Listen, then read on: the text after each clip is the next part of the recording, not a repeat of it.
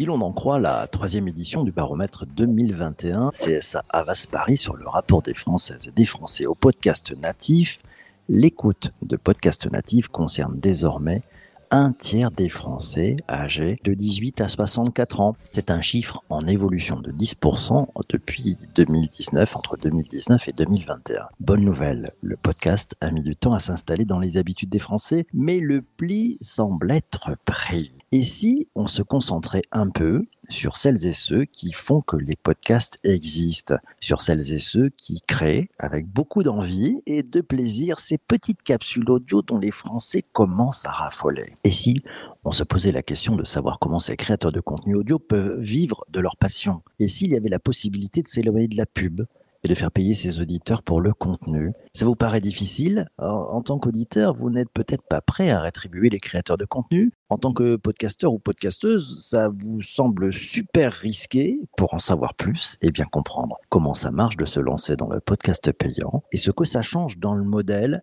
l'invité du jour est Alexis Imeros, le fondateur du podcast Le Son du Désir, podcasteur qui a fait le choix de passer à l'acte, à l'acte de se lancer dans le podcast payant Bonjour Alexis. Salut PPC. Alexis, première question, on va rentrer dans le vif du sujet. Se lancer dans le podcast payant, ça change quoi et ça a changé quoi pour toi? Se lancer dans le podcast payant, c'est passer de podcasteur à entrepreneur.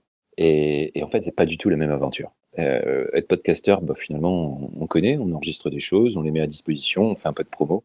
Et être entrepreneur, bien, c'est euh, beaucoup plus que ça. C'est gérer un problème, des problématiques de, de distribution, de site internet. Euh, c'est gérer des, des, problèmes euh, de, de, davantage de, de, promotion, de, marketing, découvrir des nouvelles choses comme euh, bah, comme les abonnements. Tiens, comment ça fonctionne? Tiens, où est-ce qu'on peut créer cela? Comment quelles sont les ressources, euh, euh, c'est avoir des problèmes de banque. Enfin, bref, c'est une super aventure euh, que connaissent, la même super aventure que connaissent tous les entrepreneurs en France et un peu partout dans le monde. Mmh. Dans, ta casquette, tu dis donc effectivement, c'est passé de, de, créateur de contenu à, entrepreneur, de podcasteur à entrepreneur. Ça, change quelque chose dans ta façon de, concevoir tes contenus, sachant que maintenant tu dis, bah, il faut que je pense aussi à ce que ça va rapporter dans mon entreprise? Non, mon capitaine. Euh, en réalité, euh, depuis le début, c'est-à-dire euh, l'épisode 1 du, son du désir, je, je, sais qu'à un moment, eh bien, il y aura une façon de, il y aura une façon de, de rendre ça accessible d'une autre façon que par le podcast. ça ne veut pas dire de passer en modèle payant, mais c'est de le rendre accessible d'une autre façon. Parce que je me suis dit, tiens, ben, euh, sur ce sujet, qui est un sujet de la, sexualité, qui est un sujet, euh, un sujet tabou, eh bien, euh, j'ai toujours été très étonné que on puisse en, parler directement, on puisse le mettre à disposition aussi facilement et en accès libre à tout le monde. Donc, je suis très précautionneux depuis le début et, tout en essayant d'attirer le plus grand monde. donc finalement, le fait de passer sur une plateforme euh, propriétaire, c'est-à-dire qui, qui, m'appartient finalement, euh, qui ne soit pas brandé par, euh, par Patreon, qui ne soit pas brandé par, par Tipeee, qui sais-je encore, eh bien en fait permet de... c'est un, peu anticipé plutôt depuis un, bon moment. Donc ça, c'est tu l'avais dans, dans, le départ, dans ton aventure, tu, ce passage à l'acte, à un moment donné, tu dis, allez, je franchis le Rubicon, je, je vais passer de d'une période totalement gratuite à euh, je vais entretenir une autre relation, puis tu nous expliqueras ce que tu as fait, comment tu y es passé. Les, dix premiers épisodes, euh, Le son du désir, euh, je les ai enregistrés avec un, avec un téléphone. Le, game, pour moi, c'était vraiment de me dire si tout ce que je fais peut être enregistré avec un téléphone, peut être monté avec un téléphone, peut être mis en ligne avec un téléphone, et si avec ça j'arrive à, avoir une communauté, ça veut dire que le truc est, euh, viable. Le podcast a, vraiment, bien marché. Je pense que quand on arrivait au dixième épisode, j'étais dans les, j'avais au moins 50 000 écoutes euh, par mois, ce qui était pas mal. Et, euh, et, là, je me suis dit, bon, ok, je peux m'acheter un micro. et ensuite, j'ai travaillé la presse, même très tôt, j'ai travaillé la presse en envoyant des communiqués de presse à tous les journalistes que je pouvais trouver sur Twitter, sur Link. tous les journalistes qui traitaient de la question sexo. Ah, et je voyais ça augmenter, je voyais les, articles augmenter, les, followers sur le, en podcast gratuit augmenter. Et j'ai testé tout un tas de, j'ai testé tout un tas de, plateformes. J'ai testé du Patreon, j'ai testé sans jamais mettre en ligne, mais en testant offline. J'ai testé des trucs qui s'appellent Supercast aux États-Unis. J'ai testé plein de trucs. Euh, et à un moment, j'ai trouvé euh, mon prestataire qui, qui, irait bien. Puis, euh, à la faveur d'un article sur, sur Télérama, où j'ai vu du jour au lendemain tous les compteurs exploser en termes d'écoute, je me suis dit, tiens, là, c'est le bon moment. Et, et dans la journée, je, je vais couper tous les, tous les flux sur mon truc RSS et limiter tous les, tous les épisodes à 3 minutes, 4 minutes. Mmh voilà pour laisser les épisodes en entier uniquement à disposition des personnes qui décidaient de s'abonner euh, de façon payante. Donc euh, agilité et, stratégie de frustration un petit peu hein, pour, faire basculer sur, euh, sur la, plateforme payante. je vais prendre une première question, c'est celle de, Jean-Emmanuel. Est-ce que le thème de la sexualité n'est pas un exercice d'équilibriste entre la, vertu des réseaux et, et la pudeur publique? Comment tu réagis à cette question? Euh, pire que ça, c'est même pas équilibriste parce que c'est totalement déséquilibré. Euh, c'est plutôt, euh, on est sur une montagne, on se tient à un fil et on, on, dévisse, et puis, mais on se tient quand même bien à la corde et on essaie de remonter tout le temps. Sauf que les parois sont glissantes. J'espère que l'image elle est, très parlante, mais on ne se bat pas à armes égales contre les réseaux sociaux.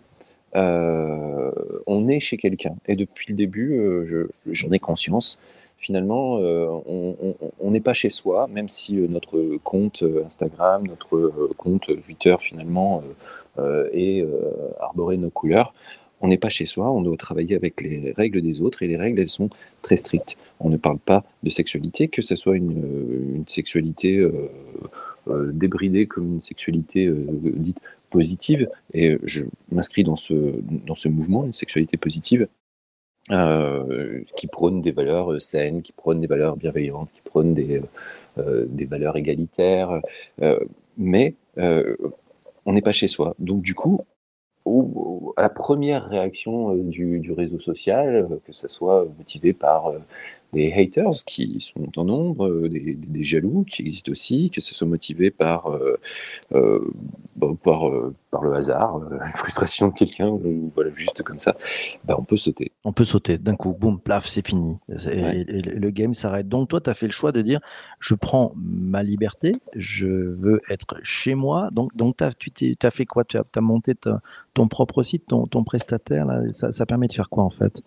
Alors, c'est un, c'est un presque chez moi. Euh, c'est un presque chez moi parce qu'en fait, j'ai trouvé un, un prestataire qui, euh, qui héberge des contenus numériques et qui aide à la, qui aide à la monétisation, qui aide à, à gérer l'interface euh, bancaire.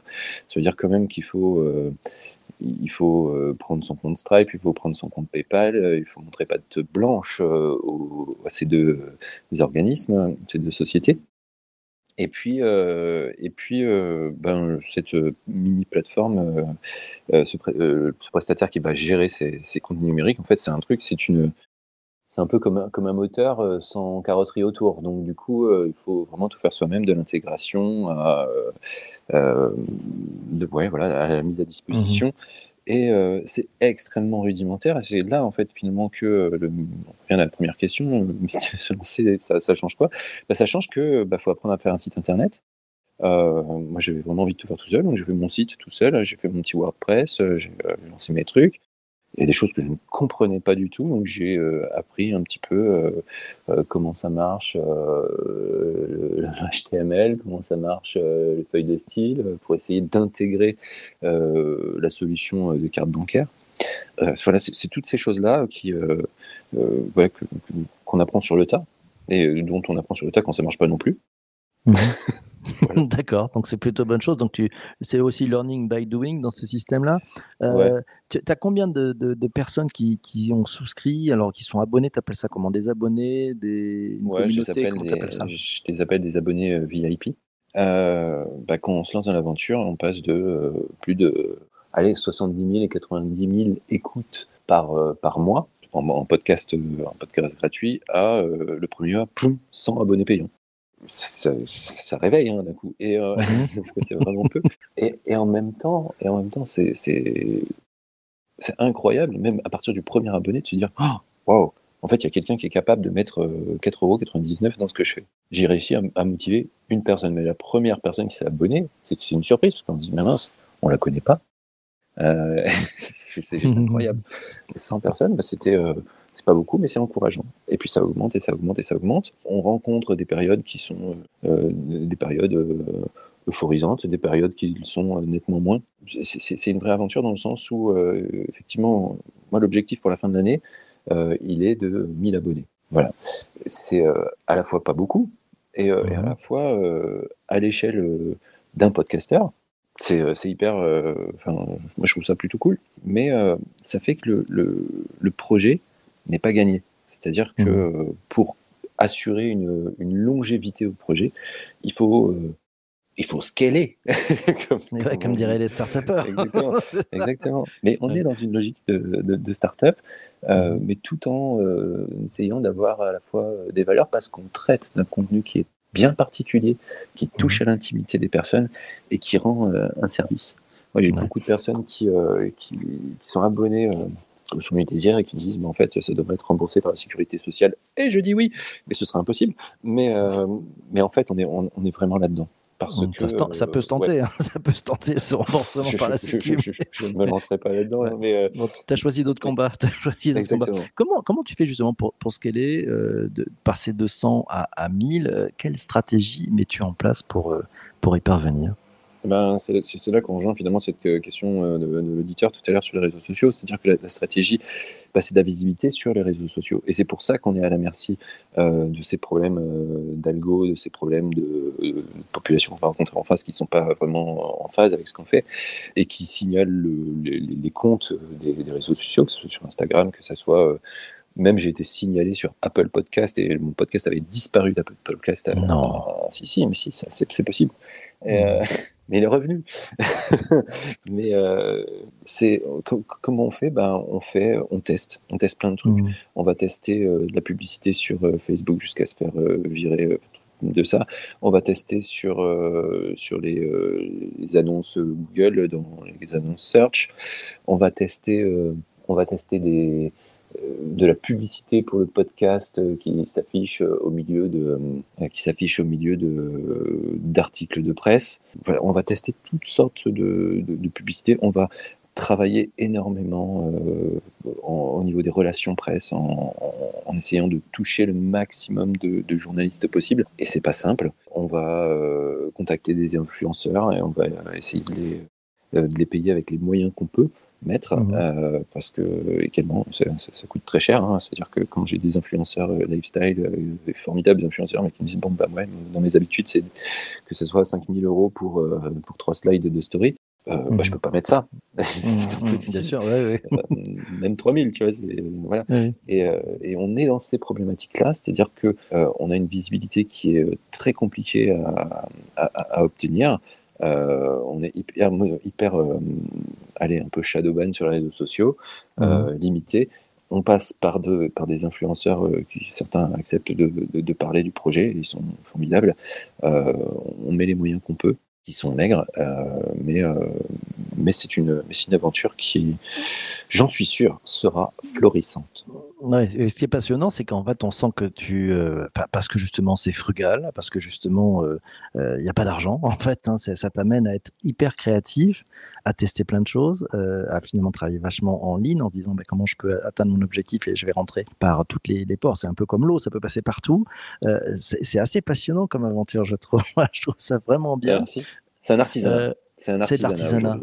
C'est chouette de faire, d'être artisan. C'est vraiment chouette ça. Euh, oui, avec la frustration que ça peut représenter. C'est-à-dire que euh, c'est très sympa et en même temps, on voit des, gros acteurs, euh, c'est-à-dire j'entends des, boîtes qui ont levé plusieurs millions d'euros à l'étranger et qui arrivent sur le, sur le même secteur. Et on, se dit, tiens, mince, on joue pas armes égales. Mmh. alors il y a le soutien de, des personnes qui sont déjà abonnées et qui disent oui, mais en fait, ce que tu fais, c'est absolument différent. Regarde ça pour cette telle raison, telle raison, telle raison, telle raison. Mais voilà, être entrepreneur, c'est également savoir se structurer et apprendre des, des, des compétiteurs qu'on a en face de soi. Euh, voir comment ils ont fait, et puis euh, finalement, euh, et puis finalement essayer de se mettre à l'auteur. C'est pour ça que finalement, bah, je reprends ma casquette d'entrepreneur et je me dis tiens, bah, je vais partir en levée de fonds bientôt bah, pour développer ce, ce, projet davantage. Donc amener un peu plus de, de sous pour, pour que ça puisse flotter, ça j'entends bien. Ta, ta, communauté joue à fond le, parrainage, ils font du bouche à oreille, ils t'aident à, recruter de nouveaux abonnés, comment ça marche? Euh, oui et non, c'est-à-dire que euh, on est dans des, sujets qui touchent à l'intime. C'est très difficile quelquefois de, parler de quelque chose qui, euh, qui nous est intime. C'est un peu, étant donné que c'est allez, c'est un podcast qui est un, à la base, c'est un amant virtuel. Même si aujourd'hui sur la plateforme, je vais proposer des audios de relaxation, je vais proposer des, des, des, des podcasts avec des sexologues qui vont parler de diverses problématiques. À la base, on parle d'un amant virtuel. Du coup, est-ce que vous avez envie de parler de votre amant avec votre conjoint? J'en doute, sauf dans un couple très très libre. Et, euh, avec ses amis, oui, mais pas tout, pas toutes, euh, ça dépend lesquelles. Donc le, bouche à oreille, il est un peu, euh, il est assez restreint malgré tout. Mais les mmh. personnes jouent le jeu dans le soutien, c'est-à-dire en, envoyant des messages, en essayant de, de, participer au mieux, en tout cas sur, sur, sur les réseaux sociaux, dans, dans, dans, les réponses. Et puis également, moi, je fais, je, fais, je, fais, je fais lire les contenus à une sélection des, des abonnés avant qu'ils soient enregistrés, justement pour avoir une sorte d'approbation et, d'avis pour que bah, le contenu il soit euh, adapté aux personnes qui vont le recevoir. c'est une bulletine publique, comme dirait l'autre, c'est bien ça. En perspective, tiens, allez, euh, si on se projette un tout petit peu, euh, je suis une gentille petite fée qui a une baguette magique. Alexis, dans, dans 10 ans, c'est quoi le son du désir? Ben, avant, j'espère, euh, avant 10 ans, c'est vraiment d'ici 3 ans, euh, ce serait chouette que le son du désir euh, soit la même chose, mais en mieux. C'est-à-dire qu'on soit passé de 1000 abonnés à, peut-être 15 000, 20 000. ça, ce serait très chouette. Et puis, et qu'on ait beaucoup plus de, contenu, qu'on ait réussi à avoir bah, suffisamment de, de moyens pour pouvoir se, se, développer au niveau euh, marketing, puis se développer au niveau, euh, au niveau équipe. Typiquement, aujourd'hui, moi, je travaille avec des, avec des monteurs euh, qui sont formidables, je travaille avec des, auteurs, des autrices géniales qui, qui m'aident à créer ce contenu aujourd'hui, parce que moi, ça me permet voilà, d'écrire d'autres choses, même si à la mmh. base je faisais tout. Voilà, c'est travailler avec des nouveaux comédiens également. voilà, je suis en train de chercher des, des, des voix masculines et puis des voix féminines euh, également. Donc c'est c'est tout cet ensemble de travail. Dans, dans d'ici trois ans, réellement, je pense que mmh. que je fais au, au, niveau artisanal euh, sera euh, beaucoup plus développé. Tu as des bah, génial. on te souhaite tout ça. On va prêter sa voix aussi déjà. voilà. Non, on te souhaite tout ça. Mille merci à toi, Alexis, d'être d'être passé dans cet épisode euh, du podcast ce matin. Aventure passionnante et bravo pour ce passage à l'acte et, ton, euh, ton expérience d'entrepreneur sur le podcast. Merci aussi à toi d'avoir écouté cet épisode du podcast jusqu'ici. Demain matin, on va parler de leadership responsable. L'invité du podcast sera Serge Papin. C'est l'ex-président directeur général du groupe Système U. Il est maintenant consultant et conférencier. On va parler de ce leadership responsable. Tu vas voir, c'est fabuleux. Si tu es sur Apple Podcast, n'hésite pas à nous mettre euh, oui 5 étoiles, un commentaire, ça fait un bien fou. Ça fait du bien, puis si tu as écouté jusqu'ici, ça fait un bien fou aussi à l'algorithme. Le taux de complétion est magnifique. Euh, voilà, un commentaire, c'est du bonheur. Et on se retrouve demain matin. Surtout, surtout, surtout, ne lâche rien, sois heureux. On se retrouve en forme demain matin. Ciao, ciao.